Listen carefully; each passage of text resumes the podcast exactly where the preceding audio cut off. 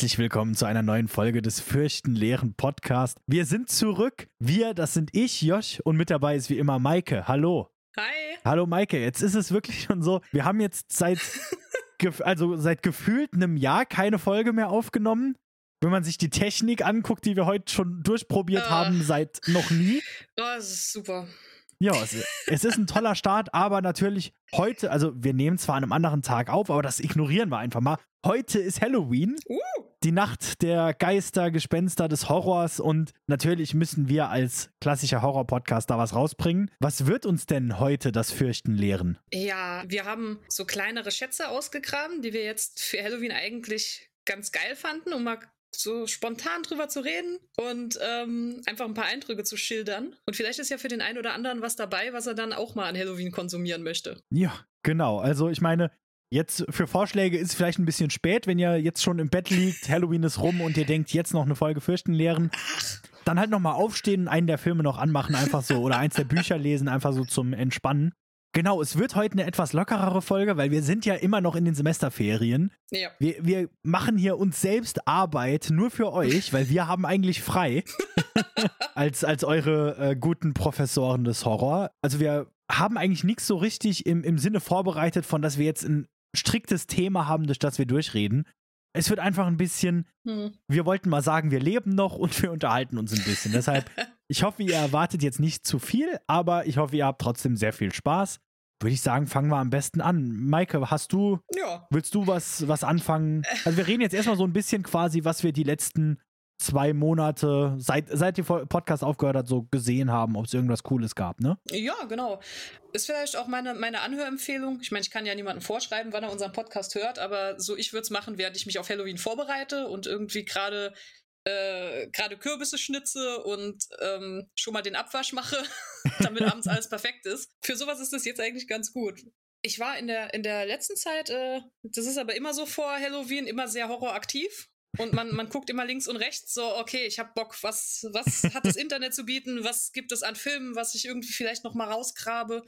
Die habe ich schon äh, einmal off-Podcast quasi erzählt. Eine Freundin war bei mir und die wollte unbedingt ihr Horrorfilm-Trauma überwinden, weil die hat damals, als wir noch ganz, ganz jung und unschuldig waren, mit mir zusammen The Ring ges- gesehen und äh, das ist sie nie wieder losgeworden. Also wir reden hier, wenn wir The Ring sagen, in dem Fall vom amerikanischen Remake, ne? Genau, vom amerikanischen Remake. Weil ich glaube, das Original ist Ringu. genau. Aber wir, wir reden über das Remake auf jeden Fall. Ich finde schon direkt am Anfang lustig. Ich glaube, The Ring ist einfach so ein Traumafilm für viele junge Menschen in unserem Alter. Ja, erstaunlicherweise. ich erinnere mich auch noch, als ich, als ich in der Schule war, sind eines Tages so eine Gruppe von Mädchen aus unserer Klasse sind so rumgelaufen und haben gesagt, wir haben The Ring gesehen, das ist der schlimmste Film, den ich je gesehen habe. Und da waren wir so in der achten, neunten Klasse, würde ich sagen. Also auch schon so 14. Ja, doch. Und die hatten äh, Panik vor diesem Film. Habt, habt ihr es denn gut durchgestanden oder ist sie irgendwann schreiend weggelaufen? Oh Hast du Gott. denn, als der Film raus war, wenigstens irgendwie auf, auf ihr Handy angerufen oder so? Äh, oh, das hätte ich machen sollen, aber das, das habe ich mich irgendwie auch nicht so wirklich getraut, weil das war total toll. Wir hatten hier, ähm, ich saß in meinem Schreibtischstuhl, sie saß in meinem Sessel und wir haben dann beide auf dem, auf dem Fernseher das Ganze geschaut. Und ich habe hauptsächlich den Film geschaut und immer nur mal von Zeit zu Zeit rüber, ob sie noch lebt. Und sie wurde immer kleiner in diesem Sessel und hat sich quasi so in die Polster zurückgezogen. Und ab einem gewissen Punkt musste ich die ganze Zeit lachen, weil dann hatte sie irgendwie das Bein über ihre Augen gelegt. Weil die, also sie hatte eine Kapuze auf, die Kapuze hat sie mit den Händen runtergezogen und dann hat sie noch das Bein über, über ihren Kopf getan, damit sie wirklich nichts sieht. Also sie hat ein entspanntes Audiobook gehört quasi. Quasi ja. Also hat sie es noch nicht so ganz überwunden dann. Nein, aber sie hat sie hat's dann geschafft, äh, den Film bis zum Ende zu sehen und äh, danach noch, Oder zu hören. ja, oder zu hören und danach wohlbehalten nach Hause zu kommen. Also von daher würde ich sagen, Erfolg. Das, das ist doch dann ganz angenehm, ja. Immerhin, ihr habt's beide überlebt. The Ring ist auch einfach wirklich ein sehr guter Film. Also, obwohl es auch ein amerikanisches Remake ist, der macht Spaß, den kann man gut gucken. Ich habe den vor Ewigkeiten zuletzt gesehen. und hatte dann im Kopf, ach, wahrscheinlich wird er sein wie alle amerikanischen Remakes. Und ähm, wenn diese Anfangsszene kommt mit den beiden Mädels, die allein zu Hause sind und die versuchen, sich so ganz normal wie hippe Teenager zu unterhalten, dann hat es auch so ein bisschen äh, Comedy-Wert also ich weiß nicht, so über die Zeit hinweg, ich weiß, wenn, wenn man diese Szenen sieht, hat man immer sofort Scary Movie auch im Kopf und man versteht genau, warum die sich drüber lustig gemacht haben, weil es teilweise wirklich albern ist. Mhm. Aber wenn man es so über diese ersten merkwürdigen Szenen hinweg geschafft hat, das ist wirklich ein krass unheimlicher Film. Nicht mal von dem, was passiert, einfach schon, wie bestimmte Häuser aufgenommen sind oder wie bestimmte Menschen aufgenommen sind. Mhm. Also ich kann verstehen, dass die Leute Angst davor hatten. Und der ist ab 16, also. ja, es, es passiert halt auch nichts wirklich Schlimmes so gesehen. Also es gibt ein, zwei entstellte Gesichter, ja. aber ich weiß gar nicht, ob wir überhaupt Blut sehen in dem Film. Doch, ja. Also wirklich ganz sporadisch. Nur du hast deinen typischen Fingernägelhorror, mm, den ja. ich mir immer ganz, ganz grauenhaft finde. Der ist natürlich auch mit dabei. Aber der Film macht halt was super schlau, wie ich finde, nämlich, dass in erster Linie dieses Mysterium in der Mitte des Films steht, so dass was ist passiert? Mm. Warum sind diese Bilder auf diesem auf diesem Filmtape drauf? Und wenn ich das Geheimnis lüfte, vielleicht kann ich dann mein Leben retten. Und das ist super spannend. Also, weil je unheimlicher die Atmosphäre wird, desto investierter ist man aber als Zuschauer, weil man möchte natürlich wissen, okay, was ist denn passiert? Mhm. Was findet sie denn heraus? Und dazu noch diese Tagesmechanik. Der Film blendet ja immer ein, erster Tag, zweiter Tag, dritter Tag und du weißt, sie hat nur sieben Tage Zeit. Ja. Und zu Beginn des sechsten Tages weiß sie eigentlich immer noch so gut wie gar nichts. ja. Sodass man halt wirklich sehr nervös wird, weil man sich denkt, oh Gott, sie hat nur noch zwei Tage, was soll, oh, die schafft das nie. das, das spielt auf jeden Fall eine große Rolle. Und was auch, also ich muss sagen, auf die Idee bin ich nicht selbst gekommen, sondern das habe ich in irgendeinem Review gelesen. Ich kann aber nicht mehr zitieren, wer es war. Der Film macht auch eine Sache sehr schlau. Du musst das Video gucken, wenn du den Film guckst. Ja, ja. Das heißt, auf eine Art bist du direkt involviert. Das ist halt, es funktioniert super mit diesem Medium. Oh ja. Du guckst diesen Film, bei dem, nachdem jeder angerufen wird und es heißt, noch sieben Tage zum einen, ja, willst du, willst du natürlich einfach nur, dass der Hauptcharakter überlebt. Auf der anderen Seite ist auch diese, diese gewisse Panik, was, wenn das Video in Wirklichkeit der ganze Film ist und wenn der Film aus ist, klingelt mein Telefon. Ich finde halt, das ist auch ein Horror, den kann man heute gar nicht mehr richtig nachempfinden, weil, also bei, bei mir, altem Hasen, war es damals wirklich noch so, wir haben das als Videotape auch bekommen. den, den Ring-Film. Wir haben den nicht auf DVD geschaut, sondern echt noch auf VHS. Und wenn du dann eine, eine VHS einlegst, auf der es sich darum dreht, dass du nach dem Schauen einer VHS stirbst. Ja. und du schaust das da irgendwie als Teenie, dann bist du halt schon so ein bisschen, oh Gott, was, wenn mich der Geist holt? Das äh, ganz genau. Und ich glaube, auf der, auf der DVD gab es noch so ein Extra, wo man das Video geguckt hat und danach klingelt ein Telefon im Hintergrund.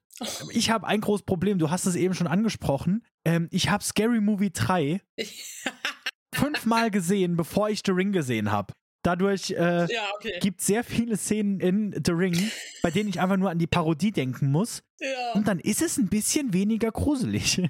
Wenn diese, diese Anfangsunterhaltung einfach schon zwischen den beiden Mädels, ich weiß nicht, die Art, wie die aufgenommen ist, das soll unheimlich sein. So dieses, ähm, dass die nebeneinander sitzen und nach vorne starren und sich dabei unterhalten, mhm. weil sie halt gerade am Fernseh gucken sind. Ja. Irgendwo macht das schon Sinn, aber es sieht super merkwürdig aus. Und dann irgendwie noch in dieser, in dieser Schulmädchenklamotte, die für Japan was ganz anderes ist als für das westliche Publikum. Weil ich würde jetzt mal unterstellen, so auch in Amerika, Amerika Leute in einer, in einer klassischen Schuluniform zu sehen, ist eigentlich eher der Seltenheitsfall mhm. und nicht die Norm. Ja. So dass es halt, also es sieht noch mal merkwürdiger für uns aus, wenn man dann die beiden Schulmädchen auf diesem Zimmer sieht. War vielleicht so eine, so eine Anspielung ein bisschen auf den japanischen Originalfilm. Ja, ich glaube es auch. Weil in japanischen Filmen ist es ja irgendwie grundsätzlich so, dass Frauen, die noch in der Schule sind, die tragen immer ihr Schulmädchen-Outfit.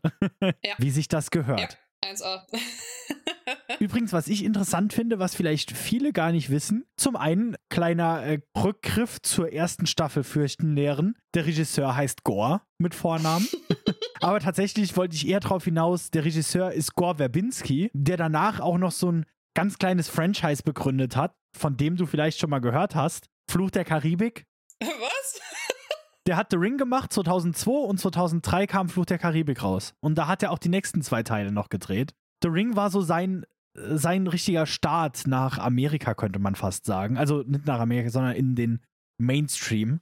Ach, krass. Und wir sind hier immer noch in einer Zeit, es ist eigentlich spannend, dass so ein Film, so ein japanisches Remake, Naomi Watts als Hauptdarstellerin gewinnen konnte, weil die ja da auch Mhm. schon eine relativ große Schauspielerin war, soweit ich das weiß. Finde ich alles sehr spannend. Und ich, ich muss ja tatsächlich sagen, vielleicht liegt es dran, dass ich halt auch mit einem westlichen Blick drauf gucke und dass ich den zuerst gesehen habe. Aber ich finde The Ring besser als Ringu, also als das Original. Also ich müsste Ringu noch mal sehen. Ich habe tatsächlich nur die beiden Ring-Videos an sich verglichen jetzt letztens und muss ehrlich sagen, dass ich beeindruckt bin, was dem, dem Gore Verbinski da eingefallen ist und wie er dieses Ring-Video wirklich abgeändert hat.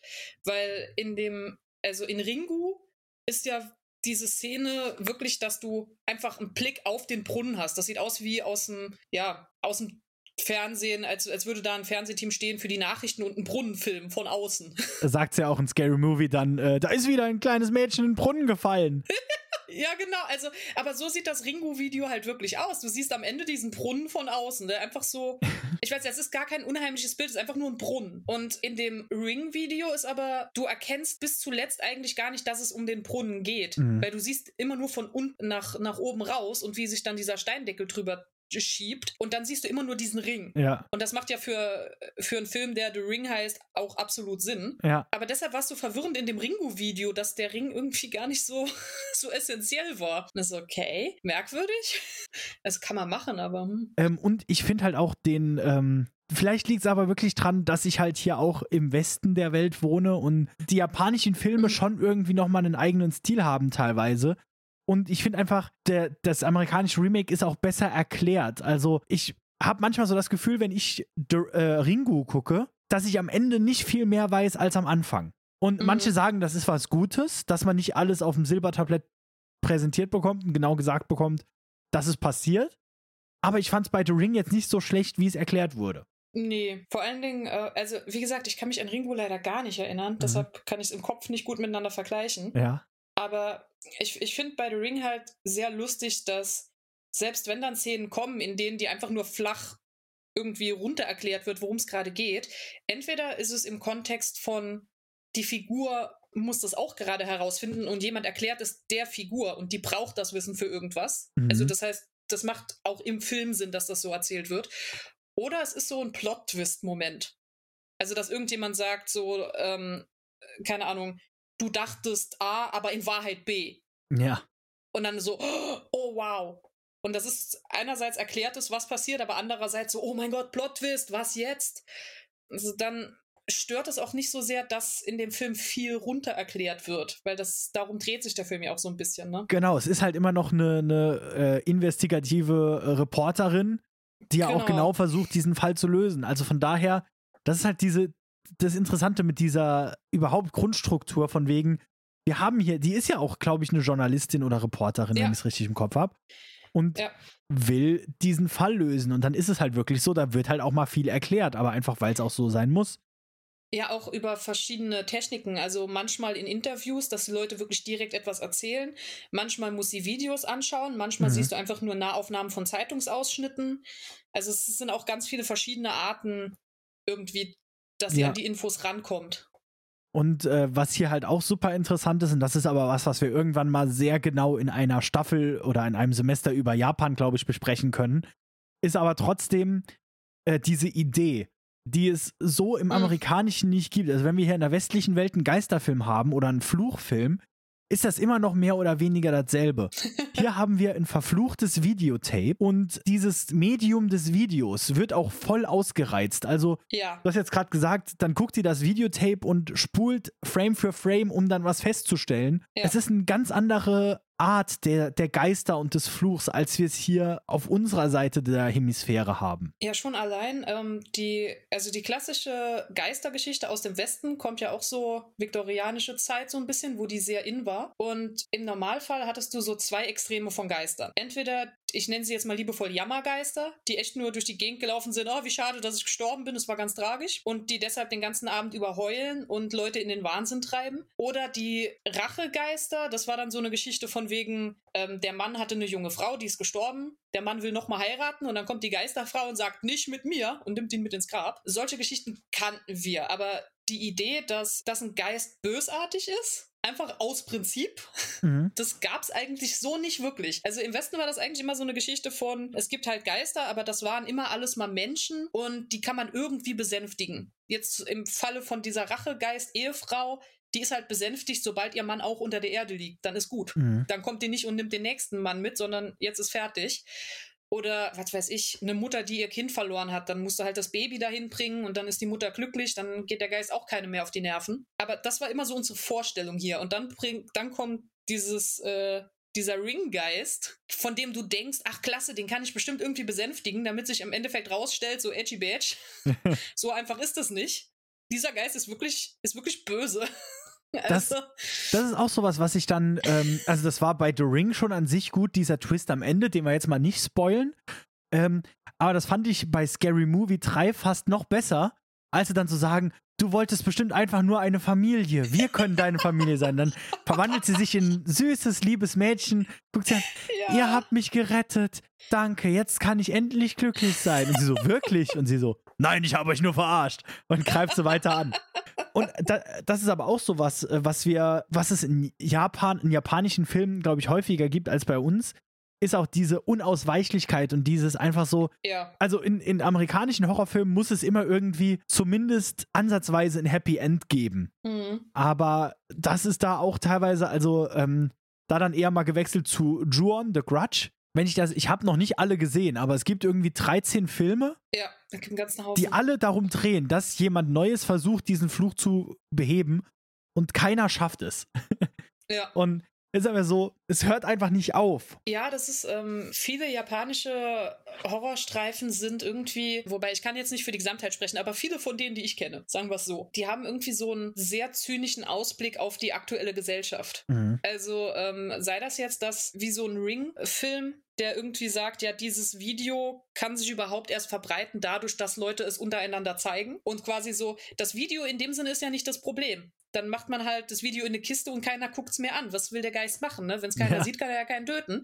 Das Problem sind ja eigentlich die Leute, die das Video herumreichen und behandeln wie, äh, wie eine Attraktion. Ja. Und das ist, ich weiß nicht, in sehr vielen, wir haben gerade eben auch kurz über äh, Suicide Club oder Suicide Circle, was ist es? Ja, also ich glaube, in Deutschland ist es Suicide Club und im Rest der Welt Suicide Circle oder umgekehrt. Ich gucke gerade mal, ob ich die DVD von hier aus sehen kann, aber red mal weiter. Ja, also, aber da ist es ja zum Beispiel auch der Fall, dass das Konzept, jetzt ohne zu merkwürdig zu klingen, das Konzept ist ein bisschen wie äh, bei Shyamalans The Happening. also Menschen begehen einfach Suizid und äh, es ist ein Mysterium, warum. Und dann soll sich der Frage gewidmet werden, was treibt die Leute dazu. Im westlichen Film ist es irgendwie. Oh mein Gott, es waren, was waren es am Ende? Die, die Bäume, die Pflanzen, ich weiß es nicht mehr. Und also, und im Japanischen ist das Ganze irgendwie sehr viel nihilistischer. Also, ich weiß nicht, so, so richtig auch, einfach auch die Charaktere, die in dem Film vorkommen, du, du siehst das Ganze und du denkst dir so, oh, wow. Danach bist du irgendwie so ein bisschen deprimiert und hoffnungslos in Bezug auf deine, auf deine Gesellschaft. Also, äh, Ja, das stimmt. Und bei, äh, bei Suicide äh, Club ist übrigens der amerikanische Titel Circle der deutsche, weil die DVD, Ah. die ich habe, hat, heißt Suicide Circle. Auf jeden Fall bei Suicide Circle oder Club oder whatever, da ist es auch so, das ist so eine Art Film, der ist einfach auch nicht abgeschlossen, sondern Ja. ich habe mich, ich weiß noch, ich habe mich danach hingesetzt, habe den Film ähnlich wie das Ring-Video einfach jedem gezeigt und gesagt, guck den mal und habe online Theorien gelesen. Das ist so ein Film, wo du danach, wo es glaube ich ein ganzes Forum gibt, nur zum Thema, Mhm. was bedeutet dieser Film. Und das finde ich einfach auch äh, super spannend. Wir schweifen so ein bisschen gerade durch die Geschichte, aber das ist ja auch unser, unser Ziel dieser Folge. Japanische Horrorfilme und insbesondere The Ring, ist das ein Horrorfilm für Halloween, würdest du sagen? Der Ja. passt gut, den sollte, ja. Absolut. Also ich, ich muss nochmal unterstreichen, der Film sieht auch einfach wirklich, wirklich toll aus. Also die Art, wie, wie Locations in Szene gesetzt werden. Sei das, dass man in eine einsame Hütte im Wald geht, sei das, dass du diese einheitlich grauen Apartmentkomplexe siehst, die irgendwie auch alle so, ja, so befremdlich auf einen wirken. Sei das, dass äh, die Farbe schweift zwischen alles ist stumpf und alles ist merkwürdig blau-grün.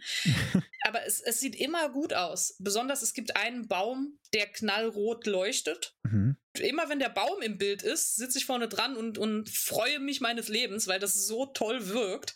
Also ich kann das schon alleine vom. Du könntest äh, durchgehend Screenshots machen, du würdest vermutlich immer eine schöne Einstellung finden. Es ist wirklich gut. Und man muss einfach sagen, dieses, dieses Geistervideo, also auch das von Gore Verbinski ja. in, der, in der Version, das ist einfach tatsächlich gruselig. Wenn du einfach nur eine Videokassette mit diesem Video gucken würdest, würdest du danach Angst haben. Ja, vor allen Dingen, es ist nicht einfach nur so, dass da eklige Bilder drauf sind oder die klassischen Horror-Tropes, so von wegen, keine Ahnung, eine, eine Puppe oder sowas, die, die ganz creepy in die Kamera starrt, sondern es sind Bilder drauf, wo du dir denkst, was ist das? Wenn du es zum ersten Mal siehst. Ein Stuhl. Ja, genau, so ein leerer Stuhl, dann irgendwie plötzlich eine Frau, die sich kämmt und die dann in die Kamera guckt und du hast keine Ahnung so, auch wenn die sich kämmt, du siehst zuerst eine ganz krasse Nahaufnahme von diesen Kammzacken, die durch schwarzes Haar gehen und das Ganze sieht aber aus wie Meer, aber irgendwie auch so, es ist kein Meer, was ist es? Ah, okay, sie kämmt sich und dann wechselt plötzlich äh, die Perspektive und dann sieht man ein Kind in die Schatten verschwinden und du denkst dir, was ist jetzt passiert? Mhm. Worum geht dieses Video? Ich verstehe das nicht. Also das ist ganz faszinierend.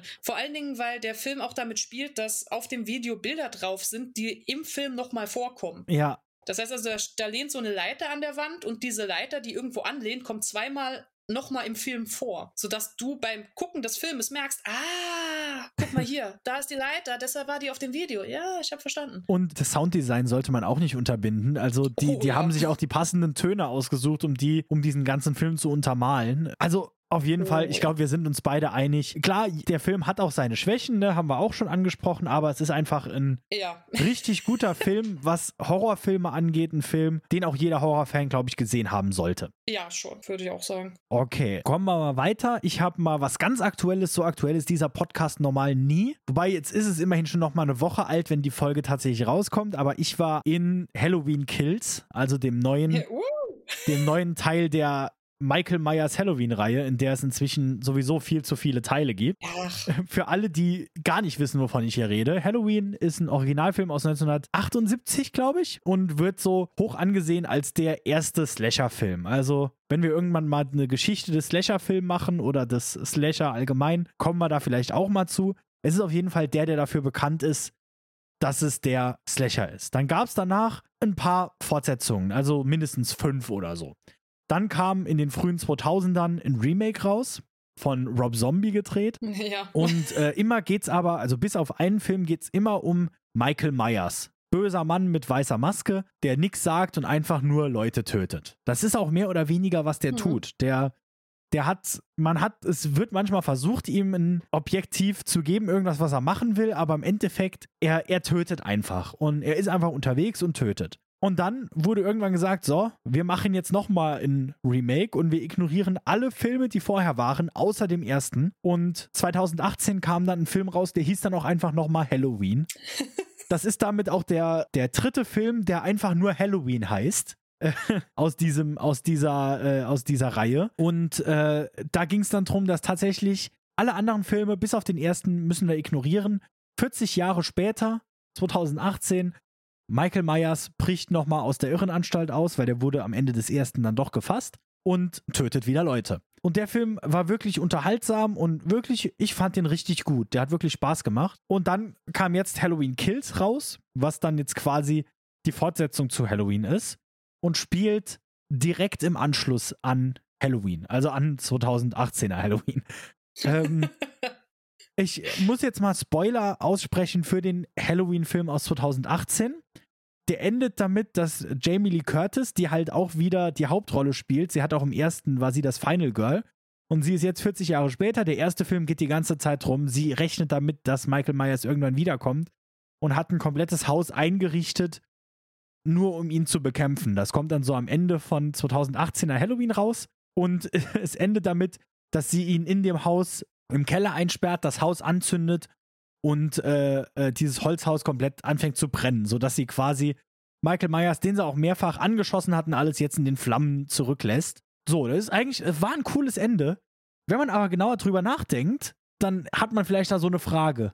Ja, aber was ist mit der Feuerwehr? Halloween Kills fängt dann damit an, Jamie Lee Curtis und ihre Familie, also Laurie Strode und ihre Familie, werden von der Polizei abgeholt ins Krankenhaus gefahren. Und auf dem Weg ins Krankenhaus ist schon die Feuerwehr unterwegs zum Haus, löscht.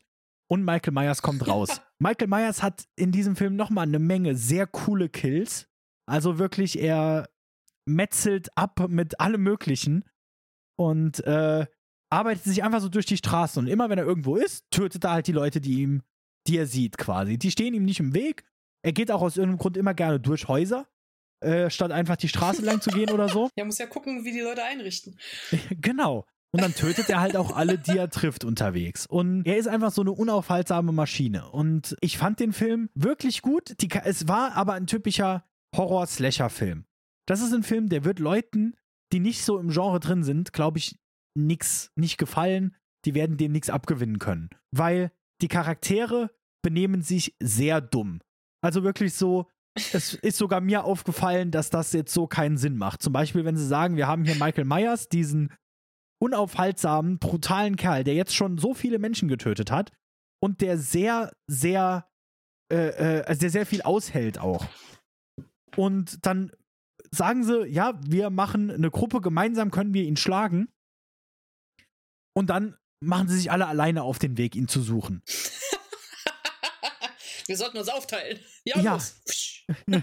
so, so quasi läuft's. Und es gibt eine Menge sehr coole Kills. Es gibt eine Menge Blut. Es macht wirklich Spaß und es ist ein richtiges Gemetzel.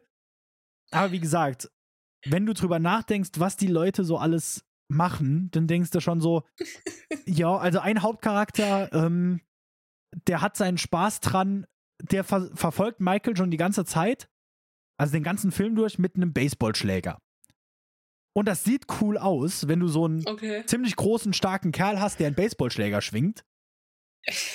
Aber gegen Michael Myers ja. ist das halt nichts. Also der, der hat Schüsse eingesteckt und überlebt. Schüsse, ein brennendes Haus, äh, diver diverse nahe Angriffe mit Messern und dann so, ja. ich weiß, was ich gegen ihn benutze, meinen Baseballschläger. So, okay. Ja. Ähm, übrigens tatsächlich, ähm, als er aus dem brennenden Haus kommt, tötet er vier Feuerwehrmänner, die dann gegen ihn vorgehen wollen.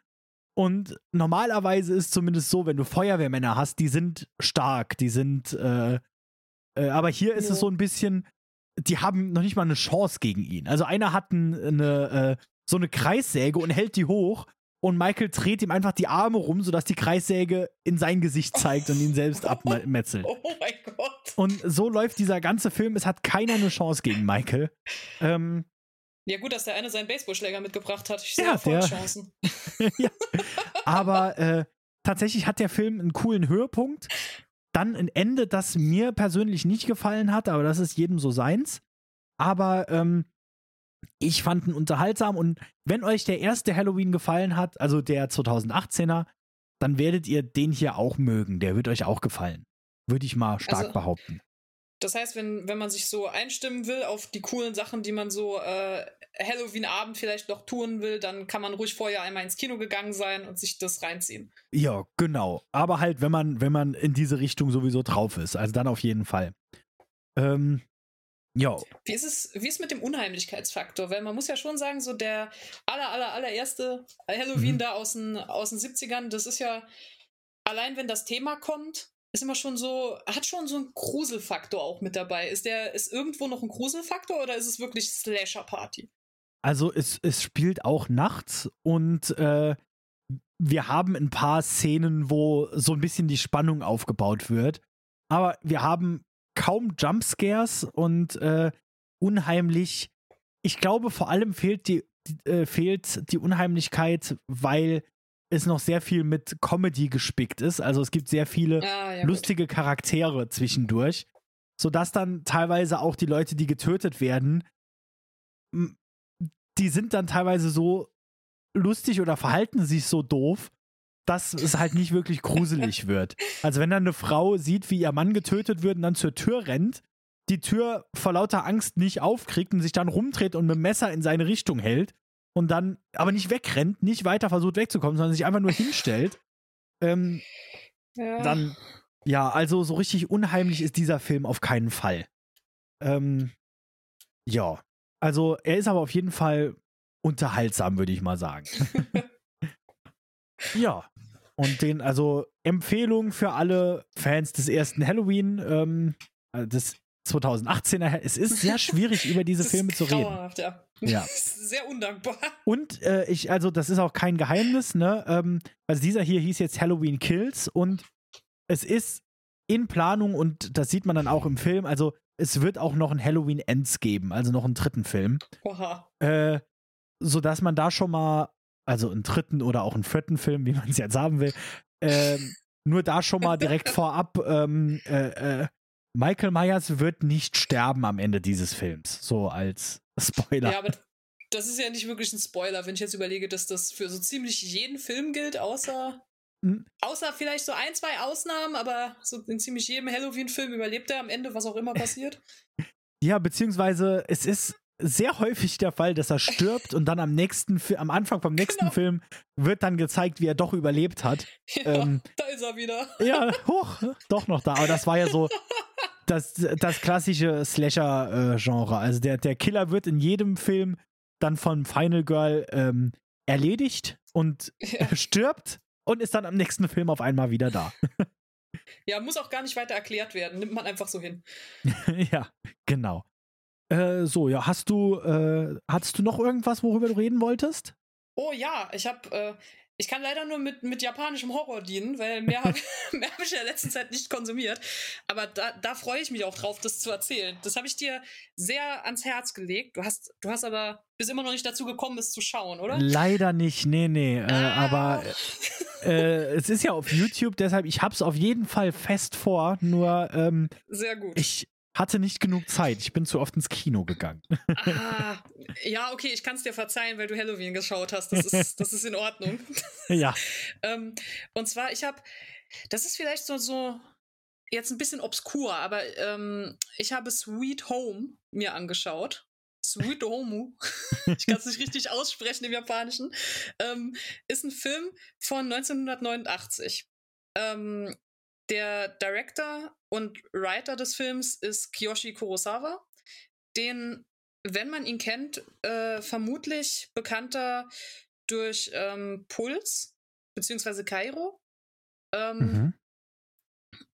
Der hat, ich glaube aber Kairo war ein bisschen später. Also Sweet Home ist schon Äh, äh, ja, einer ich- seiner früheren Filme. Mhm.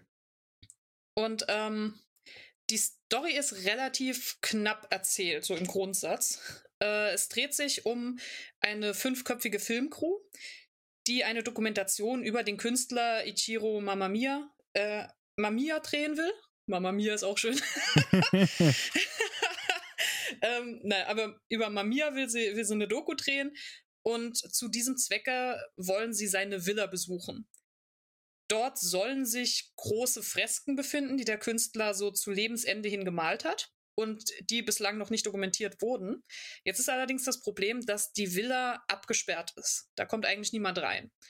Und ähm, zu Beginn des Films sieht man sie in einem nicht näher definierten Büro, in dem sie halt versuchen, Eintritt äh, zu beantragen. Und die Leute flüstern untereinander, so sollen wir sie reinlassen, ja oder nein.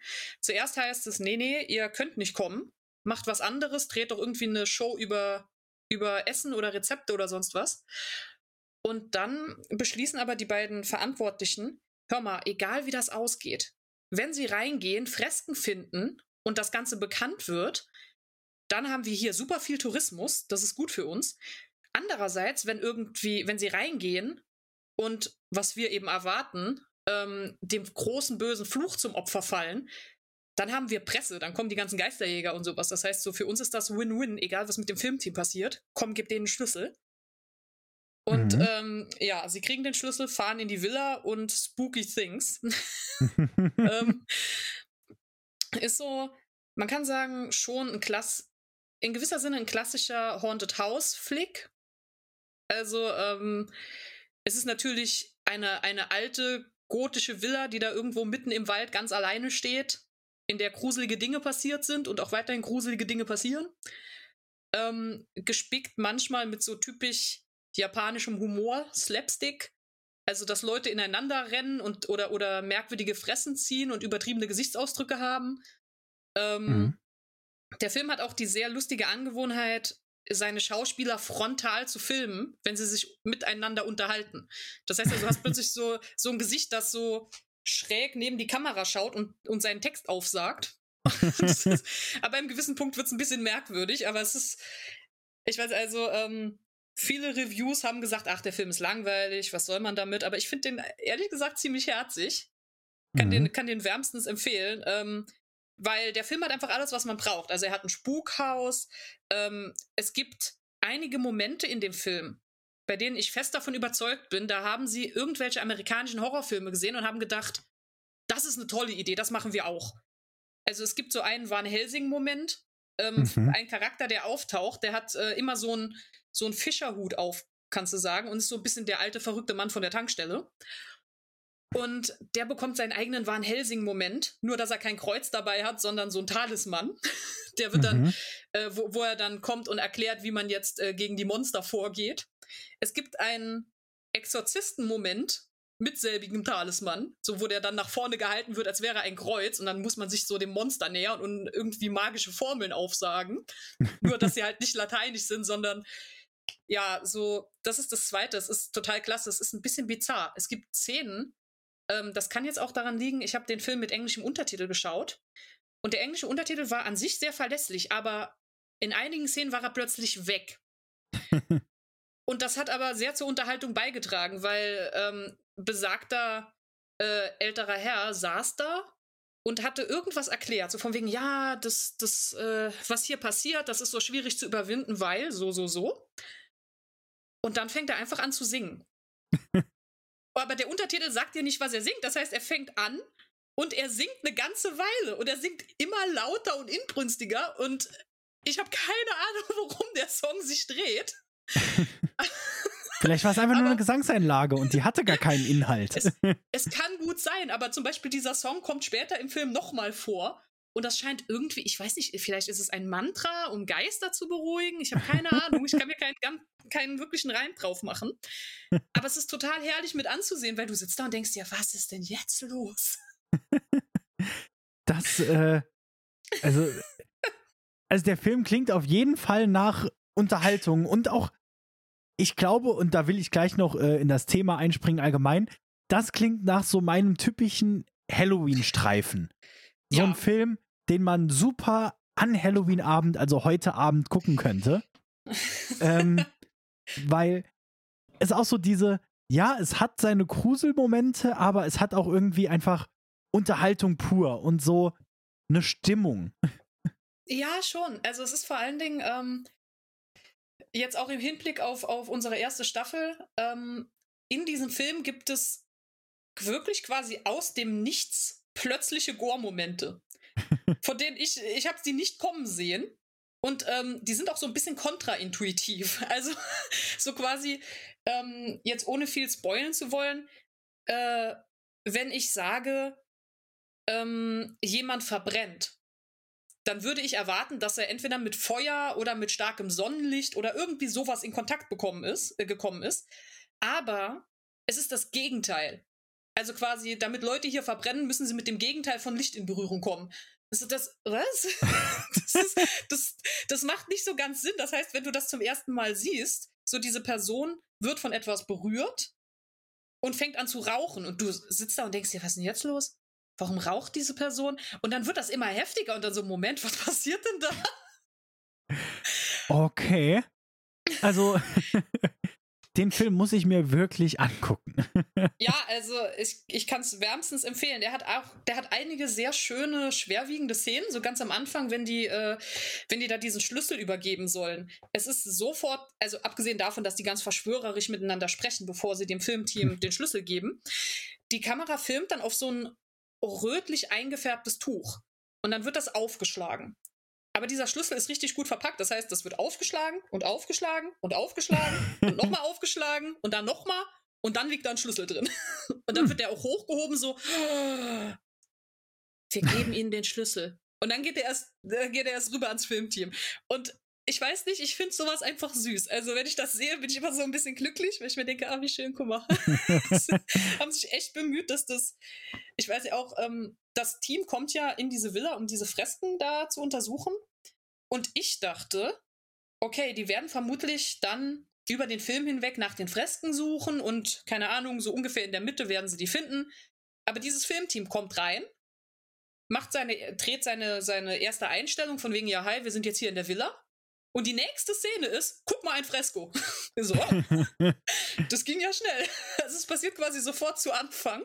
Hm. Und da kommt dann vielleicht auch der Kunsthistoriker wieder ein bisschen raus, ne? Aber ähm, die Art, wie dieses Fresko behandelt wird, finde ich einfach super witzig, weil ähm, die Reporterin, die mit dabei ist, die äh, stellt sich vor und sagt, ich bin ja auch äh, Restauratorin.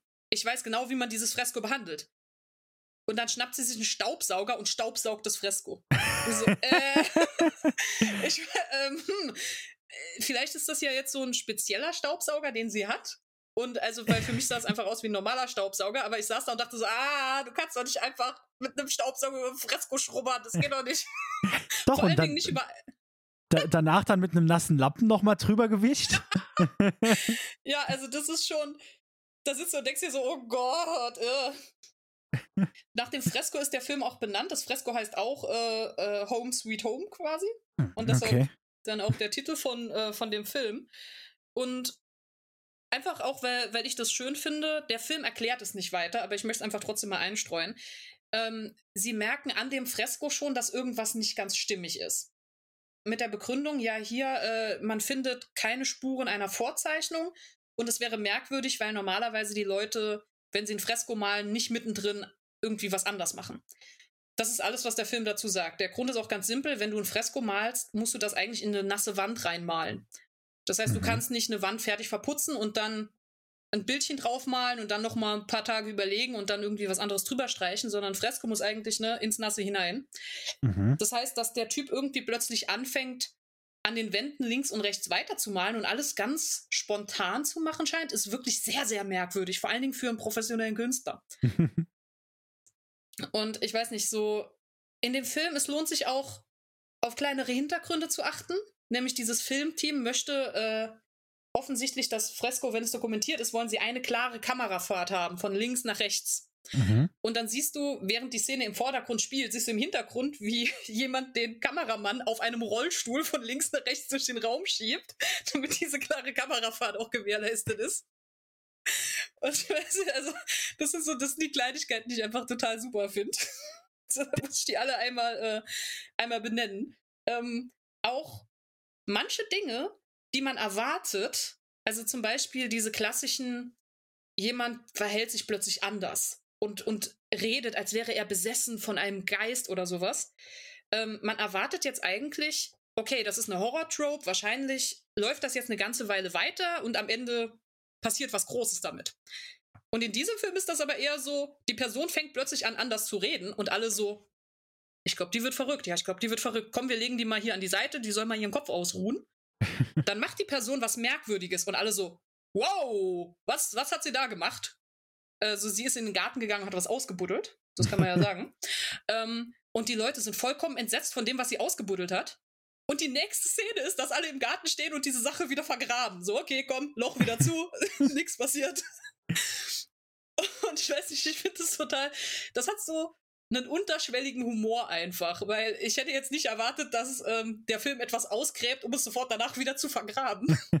Aber es passiert. Also ich, ich bin die ganze Zeit so am Rätseln. Ich höre dir jetzt schon die ganze Zeit zu und ich finde alles super interessant. Aber meine Frage ist, ist das, also welche Art Film ist es hier? Handelt es sich hier um einen Film, der schlecht gemacht ist und deshalb lustig? Oder soll der so sein?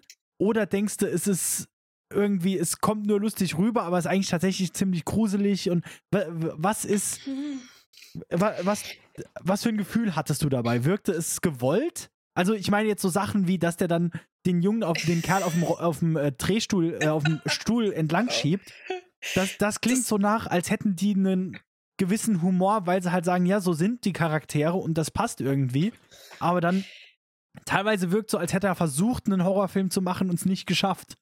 ja, schon, also ähm, ich glaube, ich meine, ich weiß ja jetzt nicht, vielleicht war das auch filmische Praxis damals, also in den 80ern in Japan, dass man das so gemacht hat mit den also, Rollstühlen. Tatsächlich, aber, ähm, tatsächlich, da, da kann ich, also ich weiß nicht, wie es in Japan war, aber da muss ich dazu sagen, äh, die Steadicam, die wurde 1900, also in den 80ern oder Ende 70er erfunden, weil die gab es erst mit Shining, hat die angefangen. Und das ah, ist aber dann okay. ein teures, ein teures Gerät. Und mhm. äh, vorher also ich denke, das war schon mehr oder weniger Praxis. Es kommt halt drauf an, welches Budget du hast. Wenn du mhm. vor, vor 1980 eine ruhige, klare Fahrt haben wolltest, dann hast du Schienen gelegt und dann da eine Kamera draufgestellt. Wenn du jetzt aber ein kleines Kamerateam bist, das für eine Fernsehsendung irgendwo ähm, in ein Haus fährt, dann denke ich schon, dass das tatsächlich so das, äh, ja. das gängige Vorgehen ist, was man aber trotzdem nicht unbedingt in einem Horrorfilm zeigen würde, weil es halt schon lustig aussieht. Ähm, ja, also ich glaube, der Film war also der Film macht sehr viele kleinere, ähm, ja, wie soll man sagen, Comedy-Einheiten oder auch so, ähm, ich würde es jetzt Soap nennen, also so kleine Soap-Momente, wo plötzlich ähm, der Chef des Kamerateams hat zum Beispiel seine jüngere Tochter mitgebracht. Und es gibt dann auch einfach Szenen, wo die Tochter ihm erzählt, okay, also ich bin eigentlich nur hier, weil du brauchst eine neue Frau und ich versuche jetzt dich zu verkuppeln. Und wir reden jetzt erstmal drüber, dass du so lange Single bist. Und irgendwie so, das sind jetzt Sachen, ich meine, ja, natürlich, sowas gibt es ja auch in Horrorfilmen, so ist nicht, aber einfach die Art auch, wie es gedreht ist. Die reden dann beim Essen in so einem, in so einem kleinen, putzigen Raum und dann kommt nochmal eine Comedy-Einlage dazwischen. Und es ist so, ich weiß nicht, ich habe ein bisschen das Gefühl, das soll auch so leichtlebig und so, so ein bisschen äh, fröhlich mhm. sein. Aber zeitgleich hast man dann eben, wie gesagt, diese, diese plötzlichen Gore-Szenen, wo, die, vollkommen aus dem Nichts kommen und äh, wo man dann denkt, so wie passt das jetzt zusammen mit, mit dieser super fluffigen Comedy, die wir vorher gefahren sind. Ja. Ähm, zudem, sie haben sich, ich, ich sag's mal jetzt ganz diplomatisch, so, sie haben sich wirklich große Mühe gegeben bei, ähm, bei den Effekten, bei Make-up und so weiter das hat nicht immer ganz funktioniert. Also es gibt eine Stelle, ähm, da wird, da finden sie eine Leiche und ähm, diese Leiche ist so offensichtlich eine Puppe, dass ich irritiert war beim Schauen, weil ich nicht wusste, so soll das jetzt eine Puppe sein oder soll das eine echte Leiche sein? ich weiß, ich bin mir nicht ganz sicher, weil irgendwie so die Leute reagieren zwar darauf, so, oh mein Gott, was ist das? aber die Reaktion könnte irgendwie noch auf beides passen. Und dann mhm. musste ich erst ein paar Szenen warten, um festzustellen, ah, okay, das soll eine reale Leiche sein. Alles klar, habe ich verstanden. aber das, äh, das war oh. nicht ganz augenscheinlich. Okay, also äh, ich, ich bin auf jeden Fall gespannt. Ich, jetzt werde ich den Film auf jeden Fall gucken, um mir ein eigenes Bild davon zu machen. Aber also ja, so wie unbedingt. du ja mir schon geschrieben hast und wie du hier sprichst, das ist auf jeden Fall eine Empfehlung. Und ich glaube auch ja. so ein richtiger Halloween-Film, ne? Wirklich so, um jetzt so ja, am, am Tag der Tage äh, sich hinzusetzen und ein bisschen Spaß zu haben. Vielleicht ich sogar mit einer sagen, Gruppe Freunde, die auch gern japanische Horrorfilme mit per englischen Untertiteln gucken. Perfekt. Perfekt. Also vor allen Dingen ähm, die Generation, die vielleicht noch die alten Power Rangers Filme kennt, die wird auch einige dieser Special Effects wiedererkennen. also ähm, diese, oder es gibt ein, wie soll ich denn das es gibt einen Emperor Palpatine-Moment, wenn Blitze zucken und man sitzt da und denkt sich so, hm. Ach, schön. Das, äh, also, das ist schon eigentlich ganz geil. Es gibt auch einen, es gibt eine grandiose Szene, in der ein Stuhl geworfen wird und wenn der Stuhl aufkommt, explodiert er. Was, was ich einfach, ich weiß nicht, das ist für mich immer ein Plus. Äh. also kann ich nur wärmstens empfehlen, kann ich wirklich wärmstens das, empfehlen. Das wiederum klingt jetzt so sehr nach äh, gewollt. Also so, wenn man einen Stuhl wirft und der explodiert, das klingt schon fast so nach Scary Movie Humor. Äh, deshalb, es ist, es ist halt, wenn ich sage, so ein so Spukhausfilm wirklich im Sinne von, wie man ein Halloween-Spukhaus konzipieren würde. Es soll erschrecken, aber zeitgleich, du sollst auch deinen Spaß haben, während du drin bist. Mhm. Und ich finde, der Film verkörpert das wirklich gut. Weil der hat, er hat seine schlechten Effekte, aber er hat auch an anderen Mom Ecken und Enden wirklich gute und irgendwie eklige Effekte, wo ich da saß und dachte so, oh, was ist das denn jetzt? ähm, und, und wo man merkt, okay, die Ideen sind gut. Wahrscheinlich, wenn man ihn jetzt nochmal als, als Remake rausbringen würde und ähm, einige der albernen Stellen rauskürzt und diese, diese Effekte mal, mal wirklich überzeugend darstellt, wäre er sogar ein richtig ätzender Film teilweise. Okay. Aber so wie er ist, ist er einfach die Verkörperung eines Spukhauses. Ganz Okay. liebevoll. Du sollst ein bisschen weinen, du sollst ein bisschen lachen, von allem ist was drin. Und da sprichst du jetzt was an. Wir sind jetzt seit circa einer, fast einer Stunde am Reden. Dann kommen wir doch jetzt mal zu dem, zu dem Endthema, das ich so ein bisschen reinwerfen wollte, weil es ist gerade die perfekte Überleitung dazu. Weil ich finde, genau das macht ja so ein Film, den man an Halloween gucken sollte, aus. So, er verbreitet ein bisschen Angst, er hat aber auch eine Mhm. Menge Spaß dabei. Das sind, glaube ich, die richtig guten Halloween-Filme. Ähm, wobei, ich muss dazu sagen, wenn ich jetzt von Halloween-Filmen rede, meine ich nicht von dem Film-Franchise Halloween, sondern von Filmen, um sie an Halloween-Abend zu gucken. Da ist es irgendwie, wenn man da vom Gefühl so ein so einen Spaß haben, äh, so, ein- so einen Film gucken will, dann sollte das so einer sein, der beides ein bisschen hat, ne? Und dann am besten in einer Mhm. sehr guten Mischung. Ähm, hast du da, hast du einen Halloween-Film, den du am liebsten an Halloween guckst? Hast du irgendwas, Oh. Hast du einen Film, den du sofort mit Halloween in Verbindung bringst, wo du sagst, wenn ich an Halloween denke, dann denke ich an diesen Film? Ähm, ich meine, jetzt abgesehen von den Halloween-Filmen, logischerweise. äh, Da sagt halt schon der Titel, ne? ja, genau. Ähm, also zum. Das, das sind jetzt vermutlich erstaunlich unschuldige Filme, aber zum einen muss ich immer an Nightmare Before Christmas denken. Weil das ist, ähm, das ist halt dankbarerweise ein Halloween- und Weihnachten-Film, deshalb kann man den immer ganz schön zu beiden, äh, zu beiden Anlässen schauen. Ja, da habe ich gestern noch drüber gesprochen. Bei Nightmare Before Christmas, das ist ein Film, den kannst du theoretisch in der kompletten Zeit von Halloween bis Weihnachten Ja. gucken. Aber wenn wir ehrlich sind, der Film ist auch so gut, den kannst du auch zusätzlich noch in der ganzen Zeit von Weihnachten bis Halloween gucken. Der Ist geht eigentlich wahr. immer. Da bin ich auch, ähm, ich weiß nicht, einfach auch die Songs aus diesem Film. Ähm, This is Halloween. This is Halloween. ich kann, also, da, da bin ich jetzt auch vielleicht ein bisschen drüber, aber ich habe irgendwann mal, wir hatten die DVD zu Hause von Nightmare Before Christmas und ich habe mir die Songs auf allen Sprachen angehört, die auf der DVD drauf waren und festgestellt, dass ich die italienischen Versionen einfach grandios finde. Das heißt so, wenn mich heute jemand danach fragt, kann ich die italienischen Texte, aber ich kann die englischen eigentlich gar nicht. Dass ich eigentlich immer auf Italienisch gehört habe. Das kann ich auch nur jedem wärmstens äh, empfehlen. Das heißt, alles, was ich so an Italienisch kann, ist so hauptsächlich aus diesem Film. das war's dann auch gerade. Aber die, die sind wirklich toll. Vor allen Dingen hier, ähm, wenn er, wenn er auf dem Friedhof liegt und, und jammert, dass das mit dem Nicky Kraus spielen eine doofe Idee war. Das ist im Italienischen so viel tragischer. also das ist ganz, ganz wunderbar.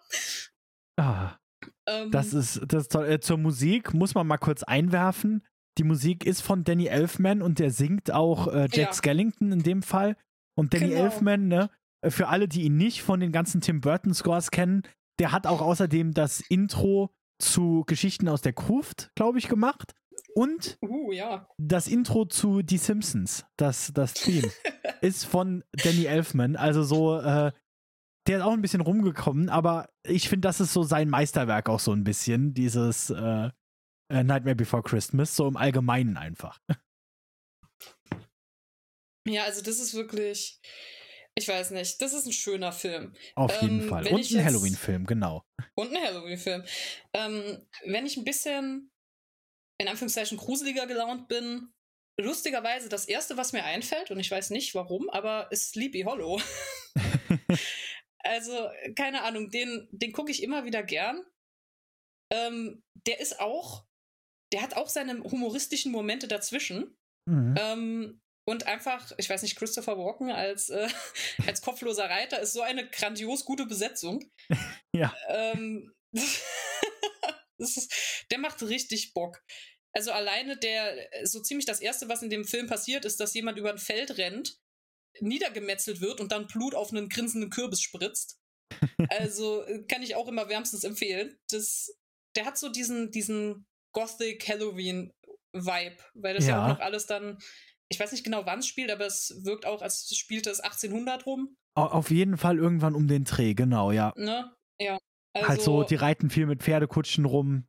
Äh, genau. ja. Ja, ist auch äh, diese ganze, die moderne Wissenschaft, was der Ichabod Crane da mitbringt, das ist immer noch, das ist was Neues. Ja. So wie wir untersuchen Leichen seit wann. Normalerweise verbuddeln wir die einfach, wenn die tot sind. Ja.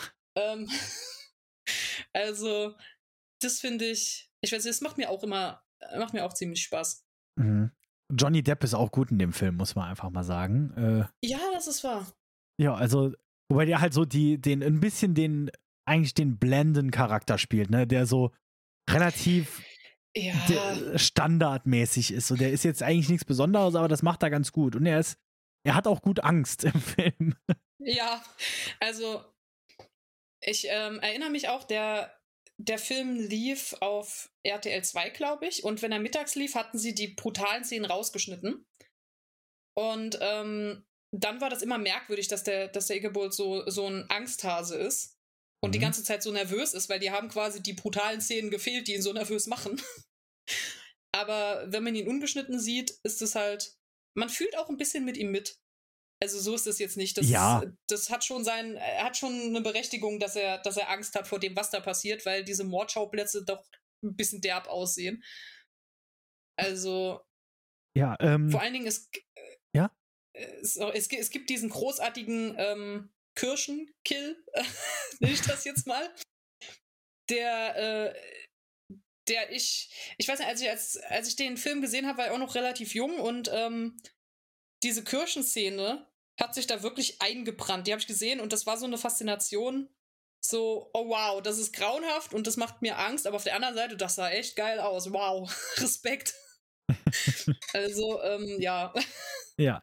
Äh, um, um da mal gerade äh, einzuwerfen, äh, wenn du jetzt gerade schon von Sleepy Hollow redest, weil du, du hast jetzt gesagt, für dich sind die Halloween-Filme so eher unschuldige, aber ich habe da auch einen, der noch unschuldiger ist als äh, deine zwei. Oha. Ähm, und zwar denke ich da tatsächlich, aber ich glaube auch, weil der, als ich ein Kind war, immer im Fernsehen lief. Äh, und ich muss den auch, ich will den dieses Jahr an Halloween unbedingt nochmal gucken. Der ist auf Disney Plus. Ähm, The Adventures of Ichabod and Mr. Todd. Oder Toad? Toad. Ja, Ähm, ja. Zwei Kurzgeschichten, etwa eine Stunde lang. Hat, davon hattest du, glaube ich, schon mal erzählt, dass du da den, äh, äh, die Mhm. Horrorversion davon gesehen hast. Den Also, Super RTL-Cut. ja, Ohne also grundsätzlich für, für alle, die es nicht kennen, äh, The Adventures of Ichabod and Mr. Toad sind zwei Kurzgeschichten. Mir geht es vor allem um die zweite, das ist nämlich die Geschichte von Sleepy Hollow, aber halt im Mhm. Disney-Zeichentrickstil aus 1949. ähm, halt so diese Comedy-Segmente schon mit drin und der Ichabod Crane ist hier wirklich so ein richtig, ist so ein ganz dürrer Kerl Ja. mit, mit riesigem Adams, Adamsapfel, der vor allem Angst hat.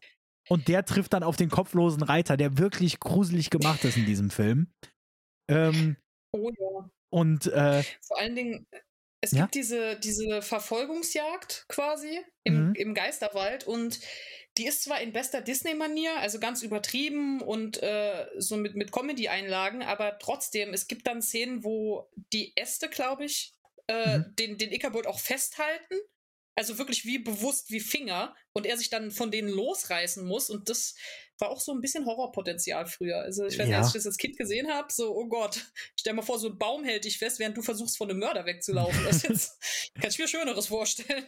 Ja, das haben wir ja auch schon in Schneewittchen. Und wenn ich das richtig gelesen habe, ist es auch tatsächlich so, zu dieser Zeit, also die 30er, 40er Jahre, ähm, da war ja Film auch immer noch so ein bisschen was Neues, ne? Also so, es, Filme gab es Mhm. inzwischen schon seit 40, 50 Jahren, aber Tonfilm gab es seit circa 20 Jahren und Animationsfilm in dem Sinne, diese Disney-Animation gab es auch erst seit den äh, frühen 20ern oder erst richtig halt Schneewittchen 1937 war der erste Ki äh, Disney-Langfilm. Ähm, und äh, wenn man sich das überlegt, da wussten die noch nicht genau, was ist für Kinder angemessen und was nicht. Es gab auch kein Einstufungsboard.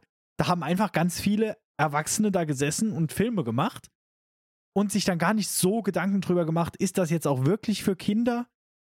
Ähm, oder ist es vielleicht zu gruselig? Das heißt, hier sind, glaube ich, noch so ein paar Sachen, bei denen man heute sagen würde, oh, ist das gut für Kinder? Sollten Kinder das schon sehen? Kriegen die da zu viel Angst? Äh, deshalb Mhm. herzlich willkommen zurück zu Folge 2 des Erziehungsratgebers von Josh und Maike, den kinderlosen Horrorfans. nee, aber äh, darüber, also da, da gibt es auch so ein paar Texte drüber, wo es halt einfach darum geht, ja, äh, im Animationsbusiness insbesondere, das ja so ausgelegt ist für Kinder, weil alle sagen, ja, das ist ja Zeichentrick, das ist für Kinder. Mhm. Da wusste man aber noch nicht so richtig, was ist denn genau für Kinder. Deshalb kann ich mir gut vorstellen, dass es da auch einfach, also ich fand auch den kopflosen Reiter gruselig. Der, oh ja. der mit einem Kürbis auf dem Kopf, wo dann Flammen rauskommen, da rumritt oder Kürbis unterm Arm. Ähm, also dieser, der Film ist wirklich gruselig und ich habe den aber immer noch so im Kopf, weil der halt früher auch immer im Fernsehen lief. Und äh, ja, du hattest du im Podcast von deiner Geschichte erzählt oder war das off-air? Ich bin mir. Ach, die Leute werden es auch wieder vergessen haben. Erzähl's doch einfach nochmal. Ja, äh, ja, okay, also die Kurzfassung ist, ähm, der lief, glaube ich, sogar zu Hello. Bin ich mir gar nicht sicher, aber er lief abends auf Super RTL. Und ähm, für die, die mit Super RTL von früher nicht mehr so betraut sind, ähm, das war so, dass man bis Viertel nach acht Super RTL hatte und dann war, äh, wurde das Ganze umgeschaltet, dann war es, glaube ich, ein anderer Sender. Und ja. ähm, oder beziehungsweise dann ging halt Viertel nach acht gehen ja die Spielfilme los. Das heißt, was auch immer an Kinderprogramm auf Super RTL lief, lief um Viertel nach acht Sense. Punkt genau. fünf, 15 nach, zack, aus. Und ich weiß nicht, irgendjemand hatte das wohl falsch kalkuliert, als sie da Ichabod äh, Crane den, den Disney-Streifen gezeigt haben, ähm, weil dieser Film ging bis zu dem Punkt, wo der Reiter den Ichabod verfolgt und Ichabod hört in seinem Kopf nochmal die Legende. So, wenn, solange du über die Brücke kommst, ist alles gut. Wenn du auf der anderen Seite der Brücke bist, kann der Reiter dich nicht mehr erreichen. Also rennt er über die Brücke und tatsächlich der Reiter macht Halt und starrt ihm einfach nur böse nach. Und der Ichabod feiert so, yes, ich hab's geschafft, um zurückzuschauen und zu sehen, dass dieser Reiter seinen brennenden Kürbiskopf vom, äh, in Anführungszeichen, Hals nimmt und ihn über die Brücke schmeißt. Und dann siehst du, wie dieser Kopf wirklich auf dich zufliegt. ähm, dann macht's Peng Bum. Und dann sind nur noch die Klamotten vom Ichabod da. Und dann heißt es, und Ichabod ward nie wieder gesehen. Und der Film geht eigentlich weiter, aber Super RTL hat hier abgeschnitten, weil, hey, Kinder, Viertel nach acht. und ich saß da als Kind so, aber, aber die Legende hat gesagt, er war in Sicherheit. Jetzt ist er tot. Du hast keine Sicherheit. ja, wirklich genau so. Und das Ganze habe ich noch bei meiner Oma gesehen. Das heißt, ich musste danach nochmal dann im Dunkeln zurück zu, zu meinen Eltern. So, ah. Gab es da wenigstens oh eine Brücke unterwegs, über die du drüber musstest? Nein, Gott sei Dank nicht. Also, Oder einen dunklen Wald. Du, das, das hat echt, ähm, also in einem Kinderverstand kann das echt was machen. Ich habe danach ja. so, selbst wenn ich nur in den Keller gehen sollte, ne, da bist du eine Kellertreppe runtergegangen, oh Gott, was, wenn ein flammender Kürbis auf mich zukommt. also. Und dann fühlt man sich auf einmal auch im Licht nicht mehr in Sicherheit, weil wer weiß. Ja, also, äh, ne, sie haben immer gesagt, wir wären sicher, aber, ich habe gesehen, was mit Ichabod passiert ist. genau. Ja, äh, also der Film ist auf jeden Fall, den werde ich dieses Jahr nochmal gucken an Halloween, weil er ist jetzt oh, halt ja. auch auf Disney Plus. Ähm, ein anderer, mein anderer Halloween-Film, den ich eigentlich jedes Jahr an Halloween geguckt habe, ist Trick or Treat. Sagt dir der was? Oh, der sagt mir was, aber ich glaube, ich habe den noch nicht gesehen. Das ist ja mit der, oh. mit, äh, auf dem Cover, wo der Junge drauf ist, mit dem, mit dem Kartoffelsack oder was ist das genau, im Kopf, ne? Genau, das ist der kleine Sam, wenn ich es richtig im Kopf habe. Ähm, äh, äh, und Trick or Treat ist äh, eine An Anthologie. Wie ist denn das? Ist es Anthologie auf Deutsch? Eine ja, Anthology, ja, Anthologie. eine Geschichtensammlung quasi.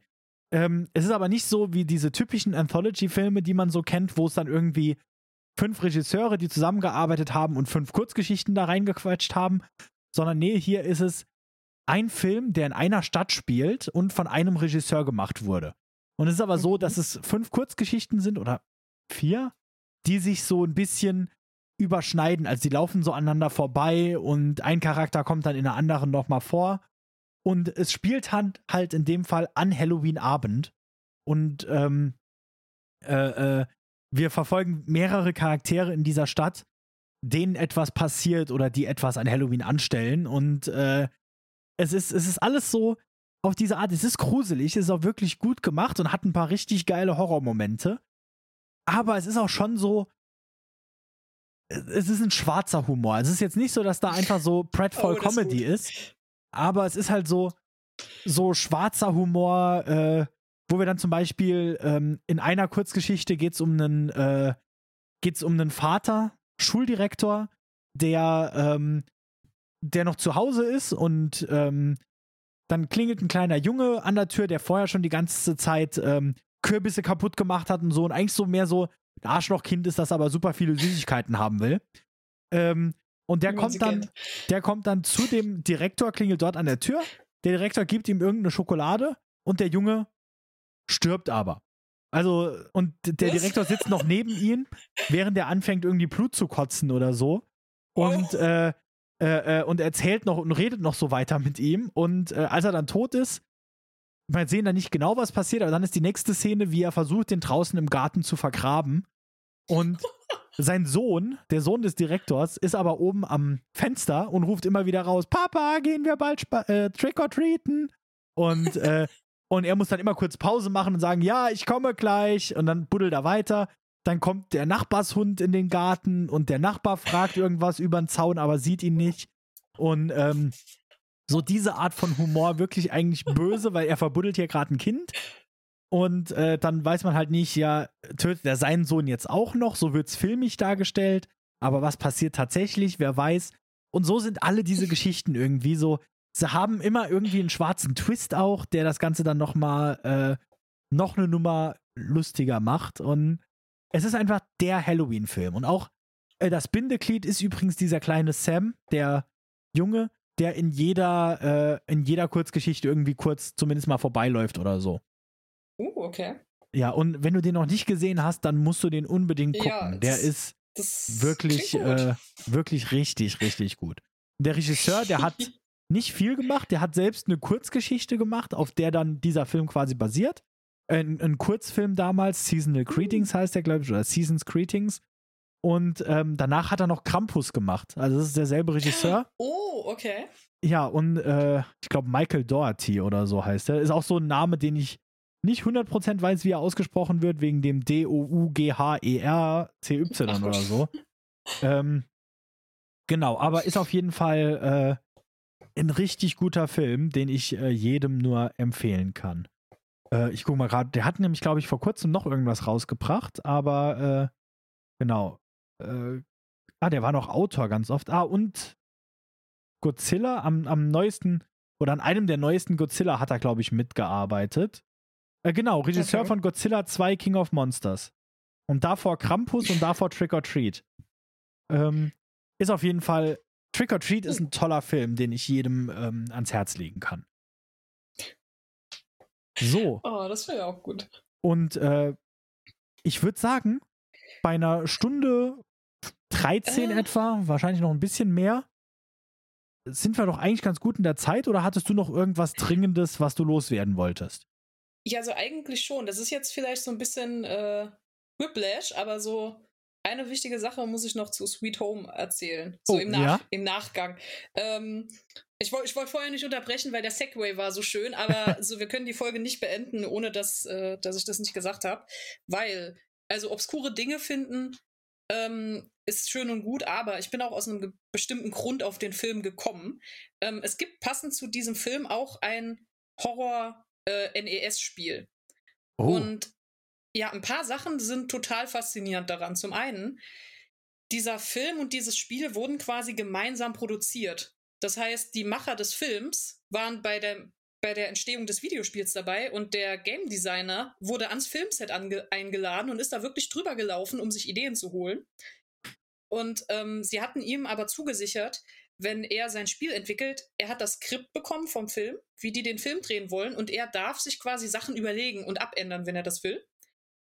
Und dann wurde im Nachhinein nochmal drüber gesprochen, okay, was möchtest du dazu erfinden? Sind wir der Meinung, das passt in die Atmosphäre des Films? Ja, dann darf es also, auch ins Spiel oder nicht? Um, um jetzt gerade, damit ich das richtig verstanden habe, also er hat das Skript quasi vorab bekommen und durfte quasi ja. am Film selbst quasi mitarbeiten. Genau. Okay. Also er hat, er hat nicht am Film geschrieben, sondern wirklich, ähm, sie haben ihm das Skript gegeben, haben gesagt, mach dein Spiel. Und wenn er dann gesagt hat, ja, in diesem Skript, keine Ahnung, stehen keine Zombies drin, darf ich Zombies in mein Spiel tun? Mhm. Dann haben die überlegt und haben gesagt, ja, also Zombies gibt es zwar nicht in unserem Film, aber ja, können passen, ah, tu okay. mal welche in dein Spiel. Also so ganz, so, also ganz faszinierend auch, ähm, als der Film beworben wurde, gab es äh, das wirst du auch sehen, wenn du dir den YouTube-Link anschaust. Ähm, es gab Werbefilme, die sowohl das Spiel als auch den Film zusammen beworben haben. Das heißt also, der, diese Werbung fing an mit Szenen aus dem Spiel und dann sind plötzlich auch Szenen des Films. Und du bist ja nicht so ganz sicher, ist es jetzt, für was ist das die Werbung? Für den Film oder für das Spiel? ja, irgendwie für beides, weil das, weil das zusammengehörig ist. Und das ist so, ähm, dieses Spiel kam eigentlich auch nur in Japan auf den Markt, weil zur damaligen Zeit ähm, war man der Meinung, so RPGs kann man dem Westen nicht gut verkaufen. Niemand spielt JRPG. Deshalb übersetzen wir es erst gar nicht. Also alles ähm, ist ja immer noch so. Also wer, wer will ja, sowas schon spielen? kennt man ja gar nicht. Unbekanntes Genre. Ähm, äh, zum Zweiten, Bilder des Spiels wurden als zu brutal für das westliche Publikum eingeschätzt. So quasi, ach, das können wir denen gar nicht verkaufen. Die luschen da drüben, ne? die haben dann zu viel Angst, das kaufen die uns nicht ab. Ähm, das produzieren wir nur für den Heimmarkt. Inzwischen ist es so, ich glaube, so Anfang 2000er haben sich ein paar Fans hingesetzt und haben wirklich in, in Eigenarbeit eine englische Mod geschrieben, sodass man inzwischen auch das Spiel wirklich auf Englisch spielen kann. Das ist alles von Fans in Handarbeit übersetzt worden. Ähm, du hast es gespielt? Ich habe, nee, noch nicht. Ich ah. äh, besorge mir die englische Mod, aber ich habe mal in die äh, in das Let's Play reingeschaut und ich habe da auch aus einem ganz bestimmten Grund reingeschaut. Ähm, ich beschreibe einfach mal so grob ein paar Anhaltspunkte und wir schauen mal, ob das bei irgendjemandem die Idee eines Videospiels triggert. Es gibt eine große, gruselige Villa. Ein Team aus mehreren Personen kommt in diese Villa hinein. Aus irgendeinem Grund können sie plötzlich nicht mehr hinaus, aber die Villa birgt ein Geheimnis und eine ganze Menge unerklärlicher Monster. Und jetzt muss man sich durch diese Monster vorarbeiten, um das Geheimnis der Villa aufzudecken. Ja. es ist so, man hört das und man denkt so, ah ja, okay, kenne ich. Ist bestimmt Resident Evil, oder? ja. Und ähm, so ganz fehlgeleitet ist das auch nicht, weil, und das ist so der Clou, warum ich überhaupt auf Sweet Home gekommen bin. Das ist quasi der, der Papa von Resident Evil, wenn man so will. das NES-Spiel wurde auch von Capcom rausgegeben. Und als die sich überlegt hatten, so 96 äh, oder ein bisschen, bisschen vorher, 96 kam es heraus, aber die haben sich so in den 90ern überlegt, wisst ihr, was wir nochmal machen könnten? Ein Remake von Sweet Home. Das ist bestimmt klasse. Komm, so eine gruselige Villa und so ein, so ein Team aus Leuten, das da drin gefangen ist und böse Monster. Und ähm, dieses Mal müssen wir nicht zusätzlich noch einen Film bewerben. Das heißt, wir können noch einen ganzen Haufen Kram reinschmeißen. Den wollten wir damals schon machen. Da haben die uns immer auf die Finger geklopft. Ähm, wir haben uns sogar gesichert, dass der Game Designer von damals als Berater mit in unserem aktuellen Game-Entwicklungsteam drin sitzt. Und dann haben sie aber festgestellt, wir haben die Lizenz ja gar nicht mehr. Scheiße, was machen wir denn jetzt? ja, komm, lass einfach ein eigenes Spiel machen. Wir nennen das irgendwie anders die Villa bleibt, das Team bleibt, die gruseligen Monster, können wir uns was überlegen? Machen wir. Und daraus ist Resident Evil geworden. Das heißt also, Menschen, die, äh, wenn sie den Film sehen, werden sie vielleicht nicht unbedingt drauf kommen. Ich meine, das ist auch eine Villa und die sieht gruselig aus und sowas, aber da ist die Parallele nicht so klar. Wenn du das Spiel spielst, ähm, das Item-Management ist in Sweet Home eine ganz große Geschichte und Leute, die den ersten Resident Evil-Teil gespielt haben, die verdrehen sofort die Augen so, ja, das Item-Management, ich erinnere mich. Flashbacks. Ähm, du kannst mehrere Enden haben in Sweet Home, je nachdem, wie viele Leute überleben und wie gut du das Ganze gemacht hast. Ähm, es gibt Charaktere, die einzigartige Gegenstände besitzen, wie beispielsweise einen Dietrich, der Türen öffnet, was auch in Resident Evil 1 nochmal aufkam. Ähm, und vor allen Dingen, und das ist so quasi das Deutlichste, es gibt diese Tür-Ladesequenzen. Also es gibt ah, auch ja. in Sweet Home den Blick auf eine Tür, halt aber schön NES-Grafik, das heißt ganz viele kleine Pixel. Und dann klappt die langsam auf. und du sitzt da und wartest und wartest und dann geht's weiter. Und so, ja, daher kommen die Türen aus Resident Evil. Das ist auch alles aus Sweet Home übernommen. Also das ist wer, wer irgendwie mal Lust hat, sich das Ganze äh, anzuschauen, es gibt ähm, ein paar ein paar Walkthroughs auf YouTube auch zu gucken zu diesem alten Spiel. Die Walkthroughs lohnen sich auch. Die sind, ich glaube, ich weiß nicht, lass mal lügen, vier, fünf Stunden. Also ist jetzt nicht mal allzu lang. Ähm, wenn man es selbst spielt, hat man, hat man länger dran. weil mhm. diese Villa wirklich auch riesig groß ist und erstmal navigiert werden muss. Und natürlich, das Spiel arbeitet mit äh, Permadeath. Das heißt, Leute, die dir sterben, die sind auch wirklich weg. Okay, ja. Das, also man ist gut damit beraten, vorsichtig diese Villa zu erkunden. Aber ähm, ja, schon alleine, äh, schon alleine die Tatsache, dass es wirklich nicht nur Resident Evil beeinflusst hat, sondern auch einige andere Horrorspiele, die danach kamen, weil mit Sweet Home zum ersten Mal die Idee da war, so, ey, wir könnten wirklich ein Spiel machen mit Fokus darauf, dass Spieler durch ein gruseliges Haus gehen. Mhm. Einfach auf die, diesen äh, Erkundungs- und, und äh, Gruseleffekt uns fokussieren. Ja. So, wenn wir heute Spiele spielen, die das haben, dann die, meistens lässt es sich 1A zurückverfolgen über Resident Evil hoch zu Sweet Home. Das ist wirklich spannend. Jetzt, jetzt muss ich ja mal einwerfen, jetzt bin ich ja mal interessiert, ob Marian, unser Videospielexperte, der ja immer zuhört, ob er dieses Spiel kennt und was er davon berichtet. Ich bin mal gespannt, ob er die Folge hört und was er dazu zu sagen hat. Da kriege ich bestimmt Feedback. oh ja, unbedingt. Ansonsten, also, Ansonsten natürlich auch alle anderen äh, Zuhörer, die jetzt hier zuhören und sagen, ja klar kannte ich das, warum wisst ihr das nicht selbst? Ihr seid doch hier die Experten. Bitte einfach eine E-Mail an fürchtenlehren.gmail.com oder uns einfach bei Instagram anschreiben, fürchtenlehren. Alles mit UE. Ähm, und äh, dann antworten wir auch gerne auf euer Feedback. Äh, wir freuen uns über jede Nachricht, die wir kriegen.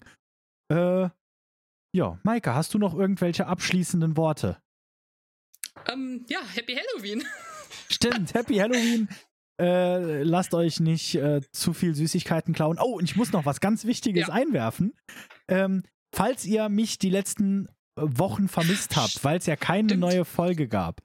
Heute gibt's mich im Doppelpack. Ich bin nämlich nicht nur hier bei Fürchtenlehren, sondern auch direkt nebenan bei Krabes Stille Podcast. Ähm, einem äh, True Crime und Creepypasta Podcast, bin ich zu mhm. Gast äh, bei der guten Jess, die äh, ebenfalls mit mir ein bisschen äh, Horror-Geister-Rollenspiele spielt. Ähm, und äh, ja, wenn ihr da mehr, mehr, wissen wollt und wissen wollt, wo eigentlich die Geschichte des Horrorfilms, äh, de, des Halloween-Abends herkommt, dann schaltet da ein, weil das hat sie alles recherchiert und erklärt. Sie dachte schon, uh. wenn, wenn schon jemand von Fürstenlehren zu Gast ist, dann wird auch ordentlich recherchiert. äh, nee, die machen auch normalerweise eine gute Arbeit, was ihre Recherche angeht. Also ähm, schaut da vorbei. Krabes Stille Podcast. Äh, wir verlinken es auch auf Instagram und irgendwo ja. hier in den, in den Show Notes, wie es so schön heißt. Ähm, ja, und dann vielen Dank fürs Zuhören und wir werden wiederkommen spätestens im Januar, wenn es gut läuft, vielleicht sogar noch ein, zwei Mal ja. äh, vor Januar. Ähm, danke fürs Zuhören und wir hoffen, wir konnten euch auch diese Woche wieder das Fürchten lehren.